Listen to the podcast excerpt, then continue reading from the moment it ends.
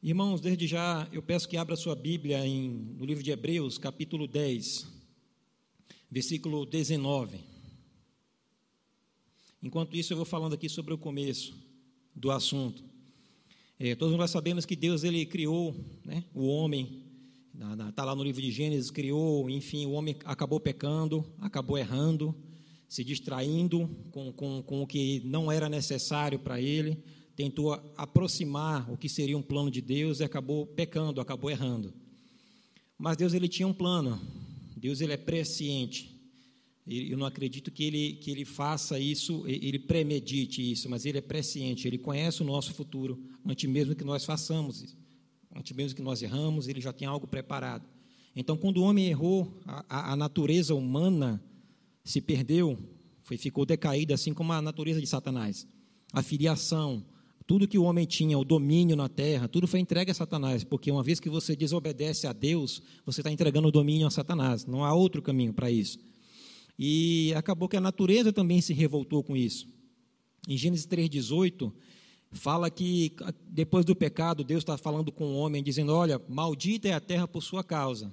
Por sua causa, agora você vai ter que, que comer do suor do teu rosto, por sua causa o pecado entrou na terra, enfim, estou parafraseando, por sua causa a, a, morte entrou na terra, não fazia parte do meu plano que você morresse, não fazia parte do meu plano que você se perdesse, mas tem um jeito. E a Bíblia diz aqui que em Gênesis 3,18 diz que a terra produziu espinhos e abrolhos, o que seria isso? Porque algumas pessoas, quando falam de criação, ou, ateus, ou, crentes, ou, pessoas que não se, não se denominam de alguma forma, mas elas falam sobre a criação, inclusive sobre coisas ruins. Ah, está aqui porque Deus criou.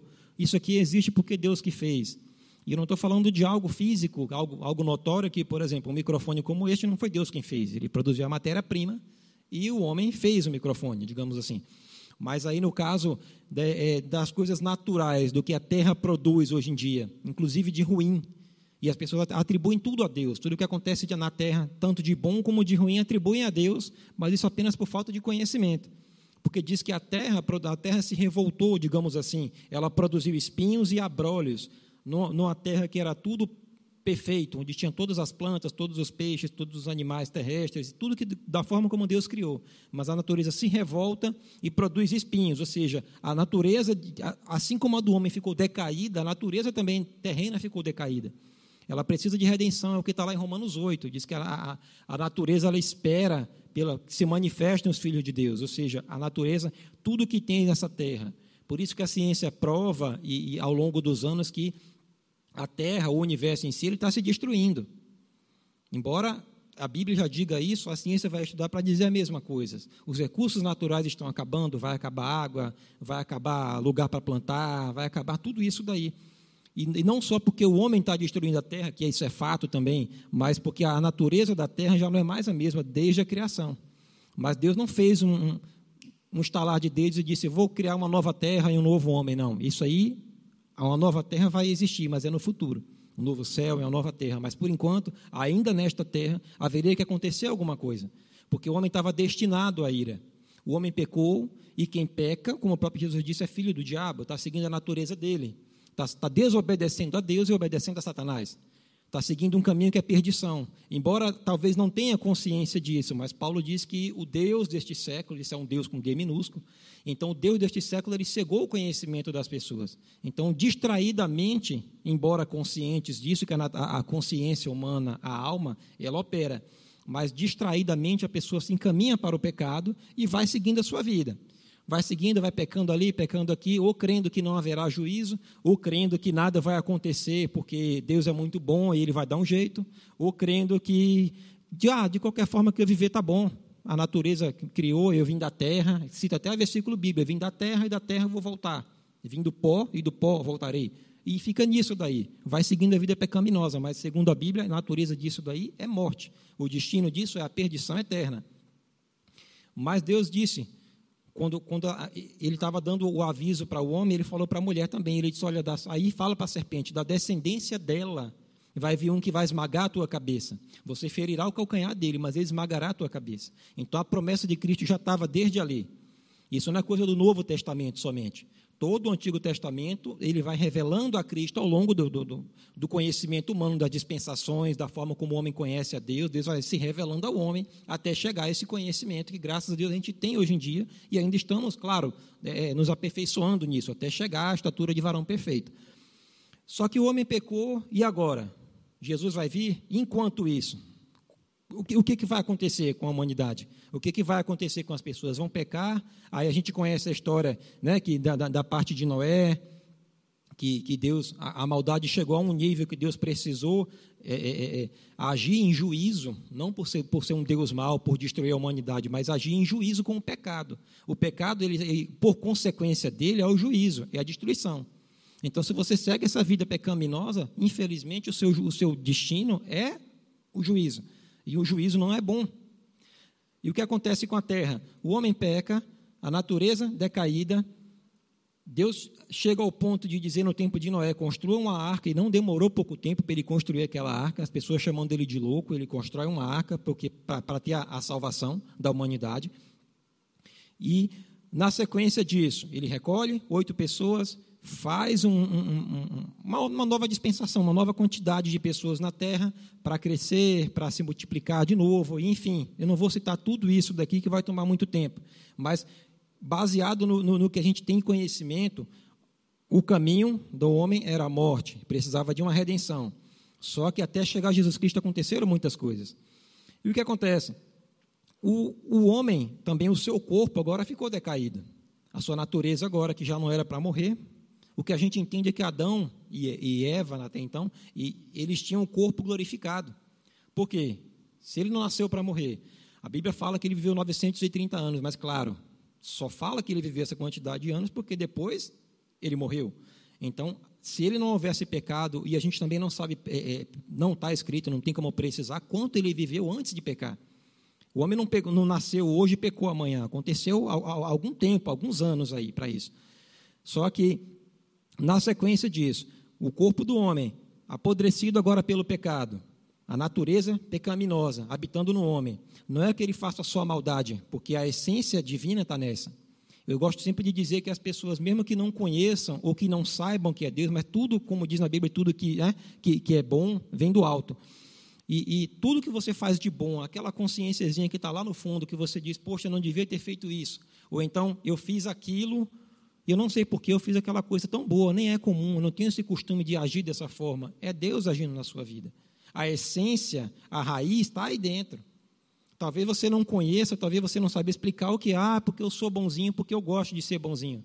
Porque o que parece para o mundo é que ser bonzinho é ser idiota ser bonzinho, você ser honesto, você fazer a coisa certa, parece que você está saindo perdendo, porque outras pessoas estão fazendo as coisas erradas, estão agindo da forma que querem, e inclusive estão prosperando dessa forma. E você diz, então eu estou fazendo da maneira certa, eu estou sendo obediente, eu estou eu estou andando segundo os estatutos de Deus, e não, as coisas não estão dando certo para mim. Então o que parece para a humanidade é isso, mesmo que você não ache que é de Deus. Mas só o fato de você de ser honesto, de seguir esse plano, parece que não está dando certo. Enfim, o homem pecou, a promessa de Jesus Cristo veio, e agora sim, na parte que eu pedi para vocês abrirem, Hebreus capítulo 10, está é, tá aqui, ó, sobre o novo e vivo caminho. Versículo 19. O escritor está dizendo aqui: Portanto, meus irmãos, tendo ousadia para entrar no santuário pelo sangue de Jesus. Versículo 20: Pelo novo e vivo caminho que ele nos abriu por meio do véu, isto é, pela sua carne a gente já ouve muito essa história de novo vivo caminho. Teve toda uma lei, teve o santuário, o tabernáculo, enfim, eu também não vou focar nisso, mas para chegar ali tinha que ter todo um processo, derramamento de sangue de animais, enfim. Só que agora o Cordeiro de Deus já havia vindo ao mundo, certo? Eu já estou citando aqui que Jesus já veio, já nasceu e está explicando aqui como foi que aconteceu isso. Por que, que a gente tem esse acesso hoje em dia? Hoje o homem ele tem acesso direto a Deus. O homem da natureza recriada, o homem que está em Cristo, ele tem acesso diretamente a Deus por um novo e vivo caminho. E eu achei interessante que diz aqui: isto é, pela sua carne ou pelo seu corpo, depende da sua versão. Interessante porque, quando, claro que o pecado envolve as três áreas, certo? As três esferas do homem. O pecado envolve a alma, o pecado envolve o espírito e o pecado envolve a carne. Mas é muito mais fácil a gente falar sobre carnalidade direta ao pecado, porque é, é o que fica mais visível ali. E aí diz assim: é, é, eu anotei aqui sobre o corpo. Então, o mesmo corpo que ficou mortal por causa da natureza pecaminosa, porque errou, agora Jesus ele abre um novo caminho, aquele véu que separava o homem de Deus, agora o corpo dele deu acesso. E como é que você tem, por exemplo, acesso é, é, é, ao sangue? Porque você só podia entrar no santuário, só podia entrar na presença de Deus naquela época com um sangue derramado, um sangue de um animal. E aí, como é que houve esse derramamento de sangue? Jesus, como Cordeiro de Deus, derramou seu próprio sangue. Ou seja, como é que você tem acesso ao sangue? Somente ferindo o corpo.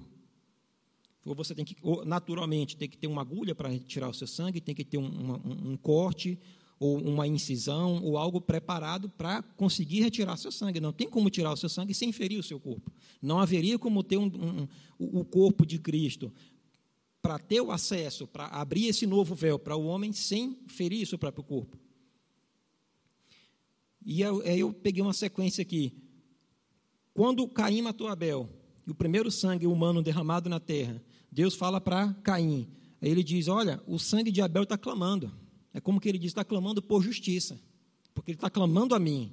Havia um inocente morto naquela história ali. Jesus também morreu inocente. E aqui vai a sequência. Se o sangue de Abel clama por justiça até hoje, a diferença é que o sangue de Jesus, que foi derramado, ele não clama por justiça, ao contrário, ele nos tornou a justiça. É o que está em 2 Coríntios 5, 21. Deus fez daquele que não cometeu pecado, Jesus não cometeu nenhum pecado, daquele que não fez pecado, ele fez ele o pecado, para que neles fosse uma justiça de Deus. Então, é o que eu quero que você entenda desde já. Jesus, ele veio para a terra para substituir o homem, porque o homem pela lei não conseguiria obter a salvação sozinho. O homem pela com a lei, muito menos sem a lei, não conseguiria. Não existe ser humano bonzinho o suficiente, justo o suficiente a ponto de ser salvo sem a natureza divina, que é que você recebe através do sangue de Jesus, é reconhecer esse sacrifício. Então ele veio levar o pecado do homem, é o que está lá em Isaías 53 fala sobre as nossas dores, enfermidades que ele levou e tal. E quando fala que, que Deus fez ele pecado, Deus, em 2 Coríntios 5, 21, sobre a justiça, fala que ele fez pecado, ele não fez Jesus pecador. Só para que você relembre, várias vezes Jesus, quando ele estava pregando no, no, no, no templo, na rua, quiseram precipitá-lo, quiseram apedrejá-lo, quiseram fazer várias coisas, e naturalmente falando, um homem em carne não conseguiria sair do meio de uma multidão. Um homem sozinho em carne, por mais que ele tivesse discípulos, se fosse ali uma guerra física, ele não conseguiria, ele teria morrido na primeira pregação. Mas havia nele uma coisa chamada o espírito de vida, a lei do espírito da vida. É aquela que você recebe agora, quando você aceita Jesus. E eu vou para a sequência aqui. Jesus veio, nasceu em carne, Jesus cresceu, Jesus pregou, curou os enfermos, tudo isso que a gente já sabe, graças a Deus por isso. E aí, para que ele obtesse nossa salvação? Não era um sangue humano qualquer para ser derramado. Jesus, embora tivesse a natureza divina, ele era homem na terra. Certo? É o que está lá em Filipenses 2, quando fala, tem o mesmo sentimento que houve em Cristo, se tornando ser humano, enfim. Ele veio, ele sendo Deus, mas ele veio habitar num corpo. É o que João diz lá. João ele diz claramente, e eu acho muito interessante quando é João que fala, porque é, é, quatro evangelhos, cada um conta uma história, a mesma história, de fatos diferentes, cada um de uma visão. Se eu estou aqui, eu enxergo de uma forma, se eu estou aqui, eu enxergo de outra. Mas eu estou contando a mesma história. E João, quando ele fala sobre o nascimento de Jesus, ele fala: no princípio era o Verbo. Assim como Gênesis está dizendo que no princípio criou Deus o céu da terra, os céus e a terra, João ele pega e diz: Olha, no princípio, ele vai citar o princípio também para explicar que aquele que estava no meio deles, aquele ser humano que estava no meio deles ali, não era um ser humano qualquer. Ele diz: No princípio era a palavra ou era o verbo. Aí ele diz: E o verbo estava com Deus e o verbo era Deus. Aí ele diz: O verbo se fez carne e habitou no meio de nós. E ele diz: E nós ouvimos João podia dizer assim: Nós os vimos, nós pegamos, eu deitava no colo dele, eu abraçava ele, eu estava com ele, eu fui perseguido junto com ele, eu sei do que eu estou falando. Eu estou citando alguma coisa aqui que não foi ninguém que me contou, eu estou falando do que eu vi. Então, o Verbo se fez carne e habitou entre nós. E ele fala que viu a glória dele como unigênito do Pai, que até então Jesus era o único gênito. Ele veio como filho. O próprio Deus veio para a terra, só que ele veio como filho. Uma vez que ele nasce na terra, ele agora é meu filho. Tu és meu filho, hoje te gerei. Só que esse filho, a partir daí, quando ele cresce, que ele vai cumprir, que ele vai tomar a posição do pecado, esse filho tem, um, tem, um, tem um, aquela parte que a gente conhece que Jesus suou gotas de, de, de, sangue, aquela oração que ele faz de consagração, ele diz: Pai, se possível, passa de mim esse cálice. Ele não está dizendo, Pai, se possível, chame outro para salvar a humanidade. Pai, se possível, desista de salvar a humanidade. Pai, se possível, deixa a humanidade para lá, eles nunca te quiseram mesmo. Pai, eles nunca te serviram mesmo, eles não estavam nem aí, eles só queriam o bem deles. O ser humano é muito cruel, o ser humano só quer saber dele mesmo. Pai, eles estão dizendo que eu sou filho do diabo. Pai, eles estão dizendo que o que eu faço aqui não é em teu nome. Eles estão dizendo que eu nem sou seu filho. Pai, se possível, passa de mim esse cálice. Não foi isso que ele estava dizendo. O que ele, que ele está dizendo é o seguinte: se possível, passa de mim esse cálice. Por quê?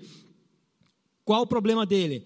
Uma vez que ele veio, se fez carne, habitou entre nós, era um ser humano agora. A partir daí ele sabia que no momento que ele se fizesse o pecado, não o pecador, mais uma vez eu digo, não o pecador, que é o que separa o homem de Deus é o pecado. Mas no momento que ele pegasse o nosso pecado levasse com ele, ele se tornava o pecado aqui na terra e ele dizia: "Não, se possível, não faça desse jeito", porque a dor da separação é muito grande. No Salmo 22, se você olhar algumas Bíblias, diz assim: o sofrimento do Messias. É o que ele diz: Deus meu, Deus meu, por que me desamparaste? Até então, Jesus não chamava Deus de meu Deus. Jesus não estava dizendo ele é o meu Deus, ele dizia ele é meu pai. Ele dizia meu pai, ele dizia eu e meu pai somos um. Eu só faço o que eu vejo meu pai fazer. A natureza que eu tenho é do meu pai, tudo que eu tenho é do meu pai. E nesse momento ele na, na posição de pecado, ele diz: já já na cruz, ele já crucificado, ele cita o Salmo 22, ele diz, Deus meu, Deus meu, porque me desamparaste, tem uma série todinha, eu te aconselho que você leia o Salmo 22, no Salmo 22 tem, todo, tem toda, nos originais, algo, algo muito profundo sobre o sofrimento dele na cruz, mas eu quero focar só nesse primeiro versículo. Então, o que ele estava dizendo, se possível, separa de mim esse cálice, é, se tiver outra forma de fazer essa salvação, se tiver a forma de ir para a cruz, mas sim, sem me separar de ti, porque era a dor da separação. Você imagina que o próprio Deus agora se tornando maldito, o próprio Filho de Deus agora virando um, um, um homem qualquer, digamos assim, como se fosse um homem qualquer morrendo. E você vai ver que até a crucificação dele não foi comum. Todos os açoites que ele sofreu, tudo que ele passou, naturalmente falando, ele já haveria morrido antes. E ele precisou passar por alguns processos, porque derramamento de sangue, porque calúnias, difamação, e inclusive até a coroa de espinhos. Lembra que eu falei de Gênesis 3,18? Quando fala que a terra produziu espinhos, e o diabo é tão astuto, tão miserável, que ele manda pegar uma coroa de espinhos, como que diz assim: a terra agora é minha. A terra agora que você criou sem espinhos, quem colocou o espinho fui eu, porque a natureza se manifestou na minha natureza agora. A terra agora tem a minha natureza, tem espinhos, você vai provar o que é isso. E colocou uma coroa de espinhos na cabeça de Jesus. E não eram espinhos qualquer, então, a sequência.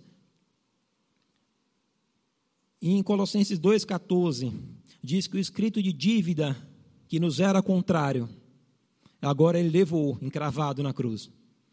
O derramamento de sangue que haveria de acontecer tinha que ser na terra. Ele tinha que derramar o sangue dele na terra, e a Bíblia diz que, inclusive, no final, quando, quando, quando tira, quando o soldado fere ao lado dele, fere a, as costelas deles, a lateral dele. Interessante a costela, né? A parte da mulher, de onde tirou a mulher do homem, a lateral. A parte frágil, onde tem carne e onde tem osso. E onde tem sangue. É uma parte para proteger o que? O seu coração, uma parte frágil. Foi justamente ali onde furaram. Furaram o lado dele. E a Bíblia diz que saiu sangue e água. Ou seja, quer dizer que até a última gota de sangue dele foi derramada. Onde, meu irmão, que esse sangue poderia ser derramado se não fosse na terra? Não existe um santo dos santos celestial, onde o, sangue, onde o sangue de Cristo foi derramado. Eu não sei quem, quem inventou essa história. Não existe Jesus ir para o inferno e, e, ver o diabo lá e o diabo fazer festa. Eu consegui, eu venci, ele está aqui, eu derramei o sangue dele. Não existe isso. Abra em Efésios capítulo 4. Efésios capítulo 4.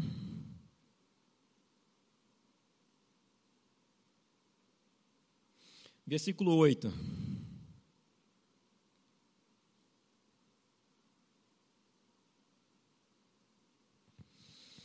Paulo está ensinando aqui a, a igreja em Éfeso, e ele diz assim: Por isso diz, quando ele subiu às alturas, levou cativo o cativeiro e concedeu Deus, dons aos homens. Aí diz: Ora, o que quer dizer ele subiu? Senão aquele que havia descido até as regiões inferiores da terra.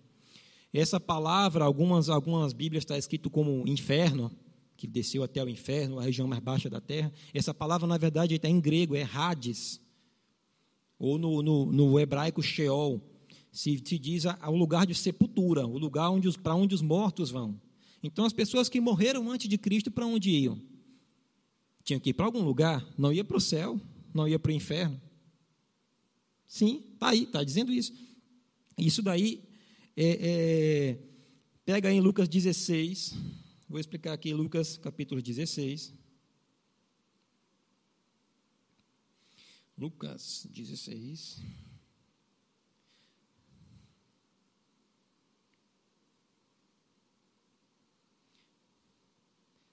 Do 18 em diante, eu achei interessante uma versão da Bíblia que eu estava lendo, que, não, é, primeiramente, essa parte que eu vou falar aqui do rico e Lázaro não é uma parábola, tá? Se você estudou no Rema, se você já fez a matéria escatologia, isso é bem ensinado sobre isso. E mesmo que não seja, pode ver aí que esses, essas pequenas frases que são colocadas como subtítulos na Bíblia não são parte da Bíblia. Se você prestar atenção, de cada é, é, é, tradução diferente tem um comentário diferente, tem um subtítulo diferente. Mas, na verdade, aquela não é uma parábola, porque todas as parábolas que Jesus cita, todas, todas as que você conhece, que eu não vou citar aqui, mas ele diz: certo homem fez isso, certa mulher fez aquilo, certo o semeador saiu para semear. Então ele sempre cita alguma, são sempre sujeitos indefinidos. Ele não diz o nome de ninguém, não diz o lugar, não diz nada. Só mesmo, só mesmo quando ele explica, que ele diz, ó, oh, o semeador é Deus, isso aqui são as pessoas que receberam a palavra, mas ele não está dizendo nome de pessoas. Quando ele fala, por exemplo, do, do, do do bom samaritano, enfim, todas as parábolas ele não cita. E aqui não. Aqui está escrito, na versão que eu achei, está escrito aqui o, o rico é, avarento e Lázaro. Eu achei interessante, porque você lendo essa história, eu não sei como foi que já te ensinaram sobre ela, mas o que parece é que o erro desse homem, o problema dele é que ele era rico. Ah, Lázaro era um mendigo, e esse homem rico era rico, e por isso um foi para o lugar de sofrimento e o outro foi para o lugar de consolo. O problema não é ele ser rico, é a avareza, o problema não é ele ter a riqueza, é a riqueza tê-lo, dominá-lo. Ele virá servo do próprio dinheiro. Porque ele, ele passou quantas vezes por Lázaro ali e não ajudou ele. Tanto é que ele conhece Lázaro. E aí eu vou mostrar porque algumas pessoas dizem que os mortos não têm consciência. Quem está morto não tem consciência, está dormindo, está esperando alguma coisa. Alguns dizem que é parte da Bíblia, que está esperando, outros dizem que, que, tá, que, dormiu e acabou. Mas eu quero focar aqui na nossa, no nosso entendimento bíblico. Eles não estão dormindo.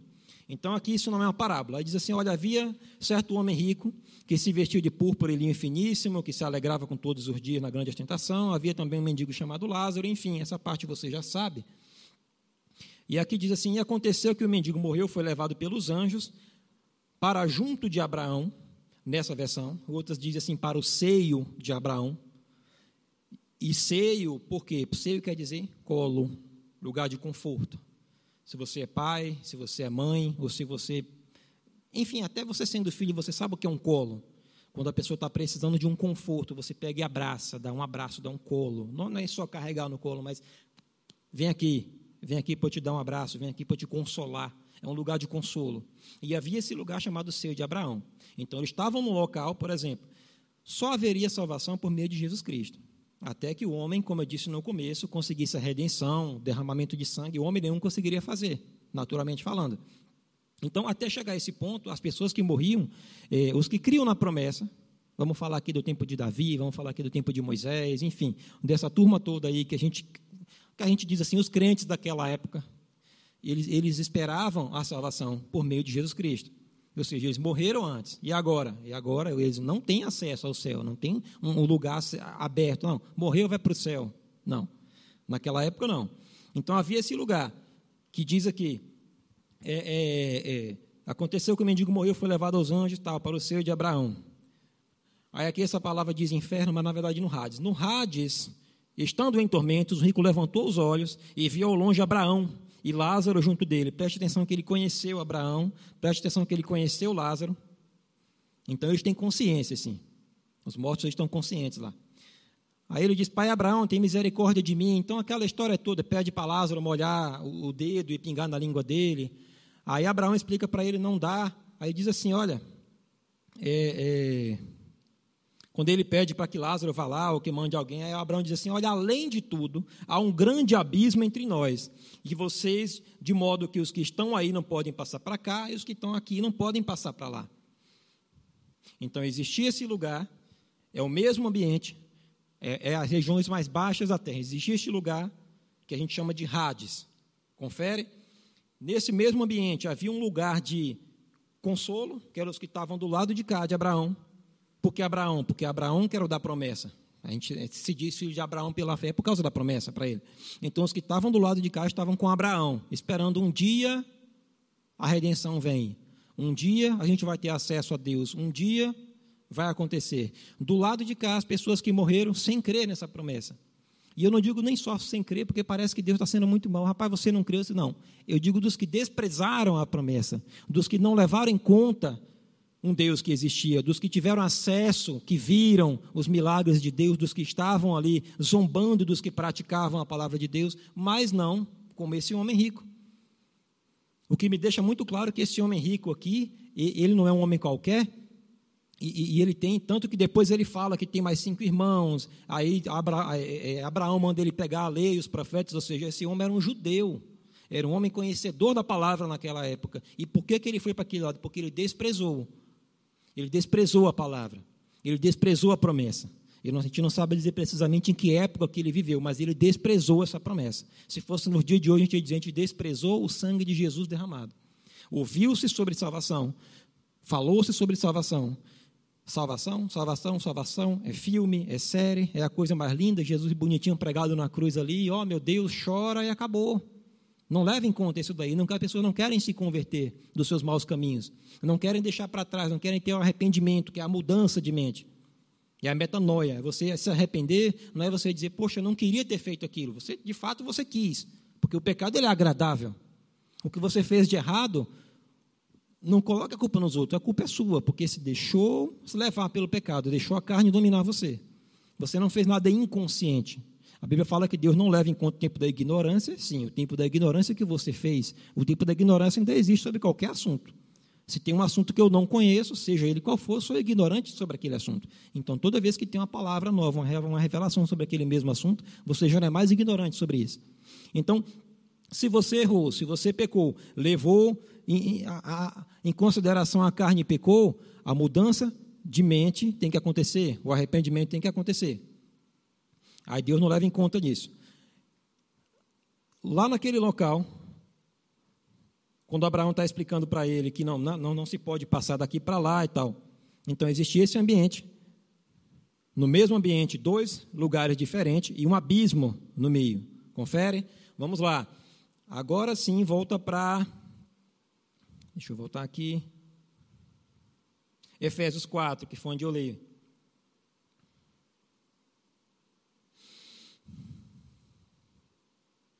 Efésios capítulo 4, versículo 8.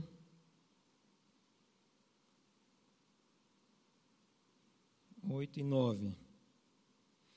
Eu só queria fazer é, é, é, esse encaixe dessa palavra aqui para que não fique vago, para que não pareça que a gente está falando vários assuntos. Não, o assunto é um só.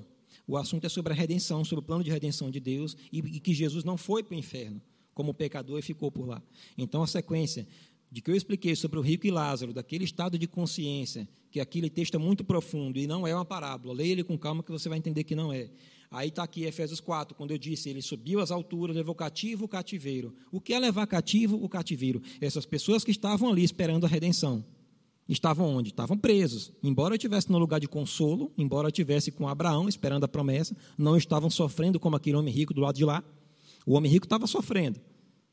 O chamado homem rico, não, só, não, só o nome dele que não diz, o resto diz. Mas aquele homem estava lá em sofrimentos, como ele diz, em grande agonia, a ponto de pedir para molhar a língua dele. E do lado de cá as pessoas esperando a redenção. Aí diz: Jesus levou cativo o cativeiro. Vamos lá. Jesus vem, se faz em carne. Como eu disse, tem todo aquele processo, prega, cura, enfim. Quando ele morre, para onde é que ele vai? As pessoas dizem, poxa, se ele morreu como. Ah, ele era filho de Deus, ele morreu e foi para o céu. Não é bem assim. Ah, então ele era pecador, porque se levou nosso pecado, ele vai direto para o inferno. Eu quero explicar uma coisa: o inferno, a palavra que é, é a palavra na verdade se chama Geena, vai estar lá em Apocalipse quando se refere ao lago de fogo, que é a última morada é, é o, dos mortos, das pessoas que não se arrependeram, é o lago de fogo. Esse lugar que a gente chama de inferno hoje em dia ainda é o Hades. Então o que acontece? Jesus chega lá naquele lugar, está lá Abraão e as pessoas que estão lá, eu, eu imagino a cena. Porque as pessoas estavam lá esperando uma promessa e de repente a promessa chega. Porque se ele morreu, ele tinha que ir. Ele falou, assim como o Jonas passou três dias e três noites no ventre daquele grande peixe, assim o filho do homem tem que passar três dias e três noites nas regiões mais baixas da terra. E essa é a palavra Hades que ele cita mais uma vez. Então, três dias e três noites. Não, não no nosso, na nossa forma de contar as horas, mas três dias e três noites. Na sexta até o domingo pela manhã ele estava lá. Então ele passou lá. Quando ele chega naquele local, Estão as pessoas esperando ele. Eu imagino ele chegando e dizendo: Eu cheguei. A promessa que vocês estavam esperando chegou. Imagina Abraão dizendo: Meu Deus, é ele. Ele chegou.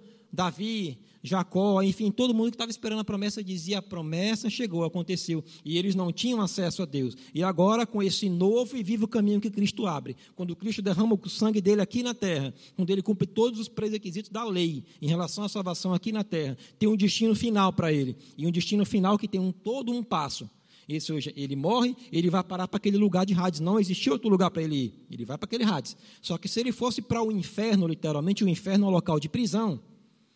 Tanto que diz, ele levou, o cativo, os cativeiros, o cativeiro e as pessoas que estavam cativas, presas lá. Se ele tivesse morrido como pecador, ele ia para o lado de lá. Aquele lado de sofrimento, e não poderia sair. Deus seria arbitrário, no meu ponto de vista, e eu acredito que no ponto de vista bíblico, que Deus seria arbitrário em pegar alguém que morreu com todo o pecado da humanidade, morreu, virou pecador, se ele tivesse virado pecador, e ido para o inferno. E Deus ia dizer: Não, pronto, agora é meu filho, eu vou pegar ele e vou arrancar daqui. Só porque é meu filho. Se fosse outro homem que pecou, tem que ir para o inferno. Agora o meu filho não. Eu vou pegar e vou tirar daqui. Que Deus é esse? Que Deus arbitrário é esse? Que ele faz do jeito que ele quer? Ah, Deus é soberano, sim, é soberano, mas ele tem uma palavra para cumprir. A palavra dele é soberana pelo que ele diz. Ele diz: a alma que pecar, ela certamente morrerá. Diante de vós eu coloco a morte e a vida, escolhe a vida. O tempo inteiro ele alerta que o salário do pecado é a morte. Aí fala assim como o homem é reservado a morrer uma vez só e depois da morte o juízo, ou seja, não tem recuperação, não tem uma prova para fazer depois. Eu já morri agora, morri em pecado, mas deixa eu ver se eu consigo me salvar. Não, é durante a vida. Deus não seria arbitrário de pegar Jesus do inferno, do local de sofrimento, e dizer: vem cá, você é meu filhinho, vem cá, pronto, já passou, já passou, vem cá, meu filho. Não é assim que funciona. Então, Deus, Jesus, ele, claro, foi para o Hades. É essa palavra que é traduzida como inferno, erroneamente, em algumas palavras. Ele vai para aquele Hades, ele vai, pega aqueles espíritos que estavam em prisão e é o que diz em, em, em 1 Pedro, versículo 3, quando ele fala que pregou aos espíritos em prisão. Não é Jesus chegar na parte do sofrimento e dizer, está vendo aí? Não confiaram em mim, não creram na promessa, Está vendo aí? Eu sou Jesus, ó, aquele que falava, está vendo? Sou eu. Vocês agora vão sofrer. Bem feito para vocês não acreditarem em mim. Isso não é. Eu não vejo Jesus fazendo isso. Eu não vejo Jesus com, com, com, maltratando ninguém. Porque ele, sendo o próprio Deus, ele não se contenta, ele, na natureza dele, de ver pessoas sofrendo ali, embora aquilo seja um juízo. Mas eu, eu acredito assim que se fosse para ser arbitrário, ele faria o contrário. Ele não tiraria, por exemplo, Deus não tiraria Jesus de lá, ele tiraria todo mundo. Não, todo mundo pecou, mas deixa para lá, eu vou dar um jeito. Não. Então Jesus, talvez, ele, se ele pudesse, eu acredito que ele faria o mesmo, se fosse para ser arbitrário. Não, eu vou tirar esse pessoal daqui, pai, perdoa eles, deixa eu levar. Não, isso ele falou aqui na terra. Ele falou: perdoa eles, eles não sabem o que fazem. E ele falou com aquelas pessoas que estavam maltratando, aqueles soldados que cuspiram nele, aqueles que bateram nele, aqueles que zombaram, que disseram: e aí, cadê seu Deus? Profetiza, quem foi que te bateu? O que deram chicotada, enfim, todos esses daí ele disse: pai, perdoa, eles não sabem o que fazem, porque se eles soubessem que estão matando o filho de Deus, eles não fariam isso. Eles estão sendo guiados pelo pecado, mas perdoa eles, já ainda havia chance de salvação. E eu vou te mostrar que teve. Então Jesus foi lá, recuperou aquele pessoal que estava lá, levou o cativo ao cativeiro, abriu um novo e vivo caminho, que foi como? Na terra, derramando seu sangue aqui na terra, ferindo seu corpo aqui na terra para ter acesso ao sangue, levando os cativos com ele para o céu. E a partir daí as coisas mudam. O pessoal que está lá em sofrimento, infelizmente, vai continuar lá, é um lugar de condenação, não tem saída. E a partir de agora, por que, que Paulo diz, uma, uma certa vez ele está ele tá falando com, com, com, a igreja, ele diz, olha, para mim seria agora mais conveniente, digamos assim, para mim melhor morrer e estar com ele. Ele diz, mas por causa de vós eu permaneço aqui. Aí ele fala que o, o, o morrer para ele é lucro. O morrer para mim é lucro e o viver para mim é Cristo. Por que ele está dizendo isso? Ele fala de, de, de alguns, alguns estudiosos dizem que foi ele mesmo que morreu naquele apedrejamento em Listra. E, e, aí ele diz: Conheço um homem que no corpo fora do corpo, enfim, foi, foi subir ao terceiro céu e viu coisas inefáveis, coisas que não se podem explicar. Então, se Paulo teve acesso, ele está citando assim numa terceira pessoa, que teve acesso àquele céu, àquele local inefável, quer dizer que ele não foi mais para o seio de Abraão.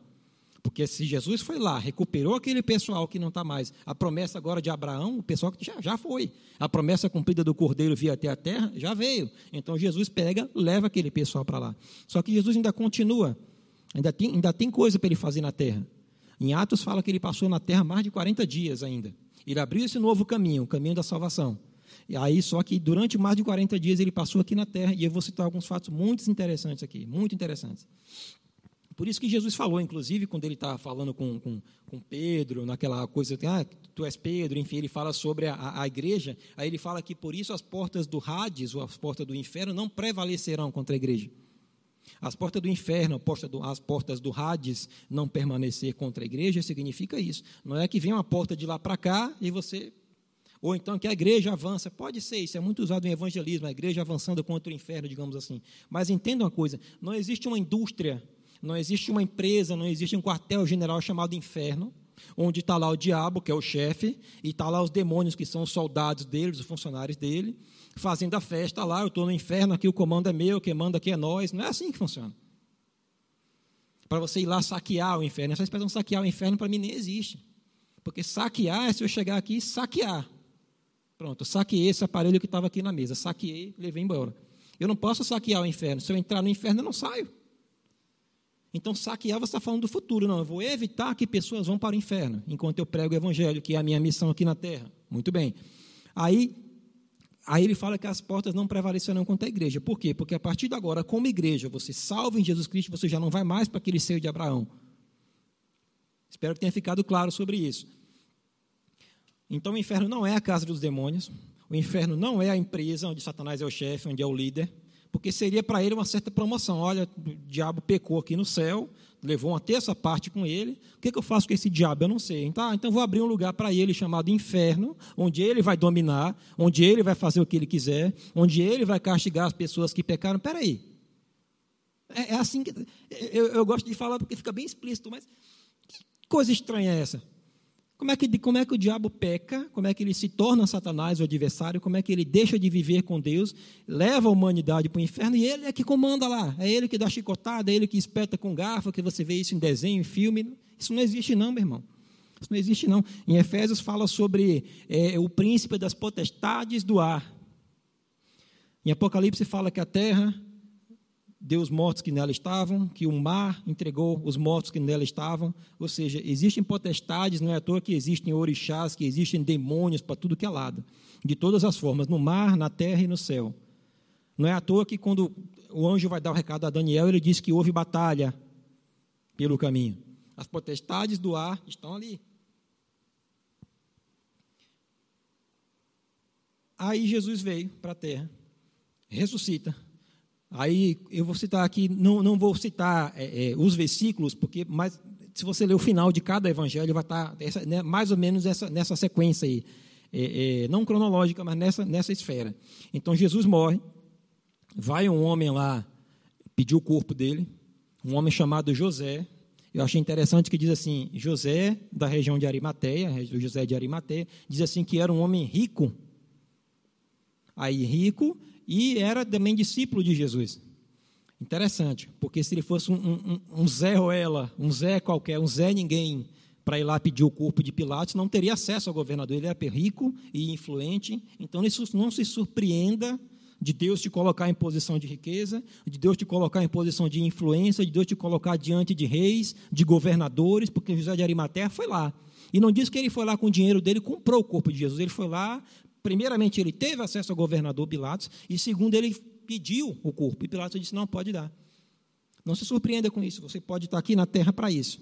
Você pode estar aqui para abrir espaços, para entrar em lugares onde eu não vou entrar, talvez onde outras pessoas não entrem, mas tem lugar para você para isso. E muito interessante. Então, o corpo dele é sepultado, e eles contam mentiras para é, para dizer que, que, os discípulos roubaram o corpo de Jesus, mas a verdade da história é essa. As mulheres estão lá esperando, chega um anjo e diz: Por que vocês estão procurando entre os mortos aquele que ressuscitou? Era o costume deles o, o, sepulcro era tipo uma caverna, ir lá colocar bálsamo no corpo, enfim, no terceiro dia. Só que, para ele chegar lá, até pegar o corpo dele já moído, ele morreu antes dos outros dois homens que estavam na cruz, pelo menos os dois que são citados, que estavam lá dele na cruz, ele morreu, teve todo esse sofrimento, toda essa separação de Deus, e para que isso acontecesse, o que, que precisou? O sistema, da terra dominado pelo diabo, a natureza já revoltada, a natureza já que se perdeu com o domínio do homem. O filho do homem teve que vir resgatar o homem e também a natureza. Aí o que acontece com, com, com a terra quando Jesus morre? Isso está em Mateus, no final do livro de Mateus, não anotei aqui não, mas está no final do livro de Mateus, quando fala que quando Jesus morreu houve três horas de escuridão, ou seja, não três horas quaisquer, mas do meio-dia a três da tarde, da hora sexta à hora nona, houve um grande terremoto, houve ressurreição de mortos. Pode ler, pode procurar, está escrito lá. Talvez nem é muito citado, mas se você prestar atenção, a mesma terra que se revoltou quando o homem pecou, a mesma terra se revolta quando Deus morre. Como assim? Que problema foi esse? O que está acontecendo agora? Como é que o Criador morreu? a bagunça foi tão grande, o sistema deu uma pane tão grande na terra, que para que as pessoas vissem, tanto que aqueles soldados que ele disse, pai, perdoa que eles não sabem o que fazem, esses mesmos depois dizem, verdadeiramente ele era filho de Deus. Ninguém diz que Jesus é filho de Deus se não for por meio do Espírito. Ninguém reconhece Jesus como filho de Deus se não for por meio do Espírito Santo. Então houve conversão ali. Eles tiveram que ver para crer, mas eles viram, mas creram. E muitos que viram não creram. Então eles viram aquele, a, a, a, terra, inclusive a ressurreição de mortos. Imagina as pessoas que já estão mortas ali, levantam e saem e entram na cidade. A Bíblia diz que eles entraram na cidade. Foi um fato inegável a morte de Jesus, mas foi um fato inegável a ressurreição dele, e é nele que baseamos o nosso evangelho. Se Cristo não ressuscitou, somos os mais miseráveis homens da terra. Em que, que a gente está crendo? Em alguém que morreu e, e, e, ficou por lá? Não, a ressurreição dele é que nos trouxe salvação. A morte para substituição, mas a ressurreição para entrar no novo tempo, para entrar na, na ressurreição, para a gente. Então teve tudo isso. Ele encontrou as mulheres. O anjo disse: Olha, ele não está mais aqui. Ele ressuscitou. E é isso que está escrito no túmulo dele lá. Está escrito no túmulo. Ele não estava aqui, ele ressuscitou. O anjo fala para elas. Tem uma parte de que Maria Madalena está ali. E o próprio Jesus chega e aí eu quero começar a explicar como era o corpo glorificado de Jesus. Porque como ele morreu, ressuscitou, ele não estava mais no mesmo corpo, embora tivesse as marcas que ele mostra para Tomé depois. Ele veja, você quer ver o furo, mas aquela marca é só, digamos assim, para lembrança. Não é uma ferida aberta mais. O corpo dele agora é um corpo humano, porém glorificado, assim como será o nosso. Então, o anjo fala para elas que ele não está mais ali. Na, na, na outra parte, Maria Madalena está lá e o próprio Jesus chega e ela não reconhece. As pessoas não viam, as pessoas viam Jesus, mas não reconheciam. E ele chega para ela e, e, fala, e ela, diz, ela pensa que é o jardineiro. Ela disse: Para onde você levou meu senhor? Me conte para eu buscar o corpo. Aí ele diz: Ele cumprimenta, ele saúda ela e ela percebe pela voz. Quando ela olha, ela diz: Rabone, que é uma expressão em aramaico, que quer dizer mestre. Então, as pessoas que falavam em aramaico com, com, com, com Cristo, em aramaico, é porque tinham uma intimidade maior.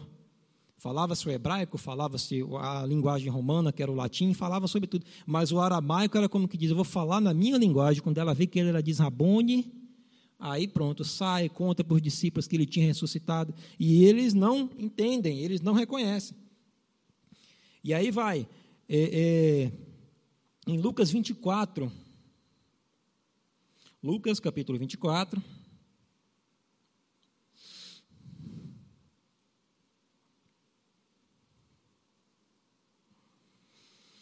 Versículo 36, Lucas 24, 36. Porque no mesmo capítulo de Lucas, ele, ele encontra dois dos discípulos que estavam indo, estavam saindo de Jerusalém, indo para Emaús, para uma outra cidade. Então Jesus os encontra e vai conversando com eles, e eles não reconhecem que é Cristo, e vão conversando. E ele diz: Por que vocês estão abatidos? E ele diz: Olha, só você não sabe o que aconteceu aqui? Ou seja, como eu disse, foi algo inegável a morte de Cristo e a ressurreição também. A cidade estava abalada, não só os judeus, mas a cidade em si, a parte física da cidade, com sepulcros rasgados, com fendas de, de rochas que se fenderam. Houve um terremoto muito grande naquela cidade, houve um eclipse, digamos assim, solar por três horas.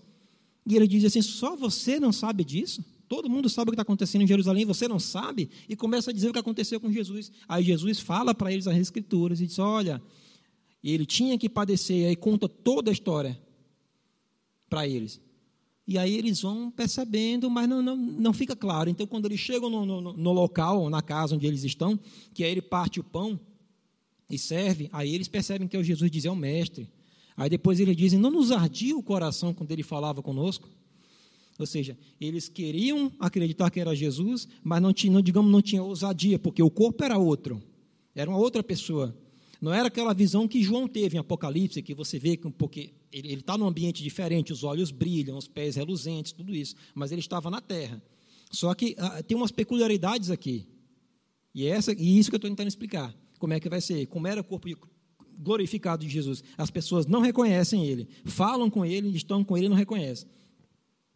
Aí tem um momento que eles estão presos, porque Jesus havia morrido, a perseguição com ele. Na verdade, antes de levarem Jesus, os discípulos haviam fugido. Estavam com medo também de morrer. Se mataram o nosso mestre, o que será de nós? Vamos morrer também. Estão escondidos, estavam com medo de uma perseguição, com medo de uma guerra, com medo de uma luta, com medo de uma morte. E aí Jesus chega para eles no lugar onde eles estão, fechado. Ninguém abriu a porta para Jesus. Como foi que ele entrou? Qual a diferença de um corpo glorificado? Ele chega no local fechado e entra. E diz assim: Falavam eles ainda estas coisas quando Jesus apareceu no meio deles. Ainda não só entrou, digamos assim, não só atravessou a parede, como aparece no meio deles, assim do nada. Opa, Jesus está aqui. Aí diz para eles que a paz estejam com vocês. O que vocês estão precisando é de paz. E essa palavra paz, a gente conhece muito ela no, no, no, no, hebraico, que fala shalom. Shalom não é só paz, shalom é nada quebrado, shalom é nada faltando, shalom é tudo que você precisa, tudo completo, beleza. Só que essa palavra aqui, no grego, como está no, no Novo Testamento, é a palavra eirene. Eirene. Aí diz paz, segurança, ausência de guerra, prosperidade, tranquilidade, tudo que vocês precisam é aqui. Vocês estão com medo de quê? De guerra? Pronto, Eirene. Vocês estão com medo de uma perseguição? Eirene, eis que estou aqui convosco. Até o último dia, como ele sempre diz. Aí ele diz: permaneçam em Jerusalém. E aí vai uma sequência. Quando chega em Atos 1, e eu estou finalizando aqui, quando chega no Atos, capítulo, no Atos dos Apóstolos, versículo, capítulo 1. Abra aí que é interessante também. Atos, capítulo 1.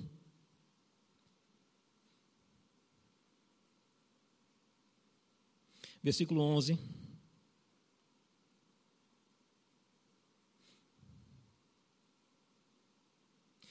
Versículo 9. Jesus dá umas instruções para ele, versículo 9. Jesus está tá reunido entre os discípulos, já, como disse em Atos, passou 40 dias na terra.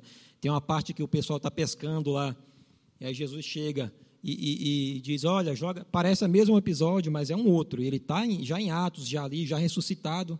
Pedro foi pescar, João foi com ele, enfim. Aí Jesus está lá e ele mais uma vez não reconhece. Aí diz: Olha, tem alguma coisa para comer? Ele diz: Não, mestre, a gente pescou a noite inteira, mas não, não, não pegou nada aqui não. Aliás, diz: Não, ele não disse mestre, né? só disse que não pegou nada. Aí ele diz: Joga do outro lado. E diz que o barco estava a menos de 100 côvados em torno de 100 côvados da beira, ou seja, 200 côvados, cerca de 100 metros da água.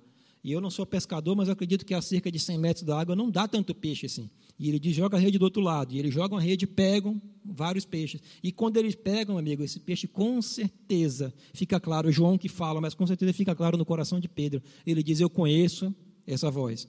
Eu conheço aquele que a primeira vez que eu estava lá pegou meu barco e pegou e, e mandou jogar a rede do outro lado e rompiam-se as redes. Está acontecendo de novo. E João diz: Ei, é o mestre. Aí eles vão lá falar com o mestre. Mais uma vez, eles não reconheceram Jesus.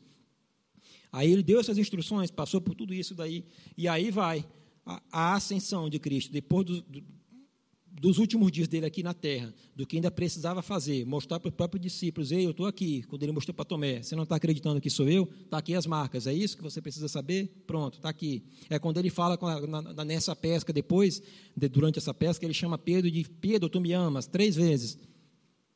Pedro negou ele três vezes antes da, antes da crucificação. Ele chama Pedro e diz: Pedro, tu me amas. Três vezes Pedro diz que ama, até que ele explica qual era o propósito daquela conversa. E aí, como eu disse, os discípulos não reconhecem só depois que está perto dele. E aí, passado tudo isso, Jesus sobe aos céus. E ele está dando a, a, as, a, as instruções finais, está falando sobre receber poder do Espírito Santo, para permanecer em Jerusalém, aguardar o batismo, enfim, não vou entrar nesse, nesse ponto aí. Mas no versículo 9 de Atos 1, diz aqui: Depois de ter dito isto, Jesus foi elevado às alturas, à vista deles, em uma nuvem, e uma nuvem o encobriu dos seus olhos. Parece uma visão conhecida nossa, né? Vou explicar já já qual é essa visão. E versículo 10, aí está aqui: estando eles com os olhos fixos no céu, de repente Jesus, agora que aparecia no meio deles, atravessava a parede, aparecia onde você não estava, não, não, não, não você não conhecia ele fisicamente. De repente ele está dando instruções, aí é levado aos céus. Eles ficam olhando. Parece muito a visão de, de Eliseu olhando para Elias subir. Aí eles ficam olhando e o anjo diz assim: é, é, é, Estando eles com os olhos fixos no céu, enquanto Jesus subia, eis que dois homens vestidos de branco se puseram ao lado deles. E lhe disseram: Homens da Galileia, ou varões galileus, por que vocês estão olhando para as alturas? Aí ele diz: Este Jesus que foi levado do meio de vocês para o céu, virá de novo, da mesma forma como vocês viram subir. Ele está falando que virá, não disse que aqueles discípulos viriam esse fato, mas ele está explicando: vocês estão olhando para o céu agora, mas vivam aqui na terra com, com, com, o conhecimento, com a explicação que ele deu, com o propósito do Espírito Santo, tudo. E agora, até o momento, da mesma forma, vou relatar aqui: não vai ser no tempo de vocês. Ele não disse isso, mas a gente sabe. Ele disse assim: não vai ser no tempo de vocês, mas da mesma forma que vocês viram ele subir, ele virá. E por que, que é dessa forma? Porque ele está falando com a igreja, ele está falando de arrebatamento. Ele não está falando que um dia, se você vai, vai, ler Mateus 24, você vai se confundir um pouco, está falando sobre os judeus, enfim, sobre várias coisas. Mas em, em 1 Tessalonicenses, capítulo 4, abre aí, 1 Tessalonicenses.